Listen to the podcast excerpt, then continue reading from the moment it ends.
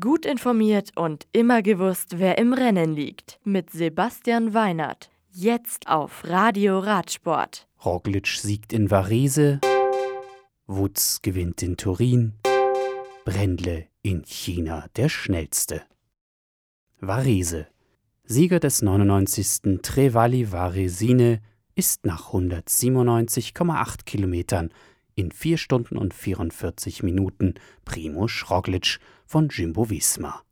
Der Slowene verweist mit einem klugen Schlussantritt aus der Spitzengruppe heraus Giovanni Visconti von Neri Sottoli, Sidamek und Trecksieger Fredo-Profi Tom Skuins auf Rang 2 und 3. Maximilian Schachmann von Bora Hansgrohe kommt mit 5 Minuten Rückstand als der beste Deutsche auf Rang 48.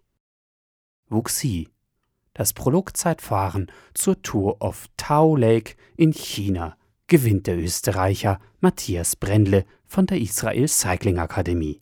Brendle setzt sich auf der ersten von sechs Etappen nach 5,5 Kilometern gegen die beiden Australier vom St. George Continental Cycling Team, Dylan Kennett und Michael Wink durch.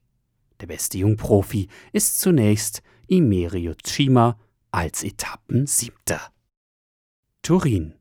Mit Start im mailändischen Regen siegt Michael Woods von EF Education First nach 179 Kilometern am Schlussanstieg an der Basilika Superga bei der 100. Austragung des Klassikers Mailand-Turin.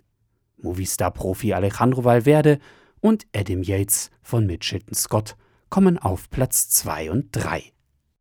Die nächsten Radrennen sind am Donnerstag Il Grande Piemonte und am Samstag mit der Lombardei-Rundfahrt das letzte Monument der Saison.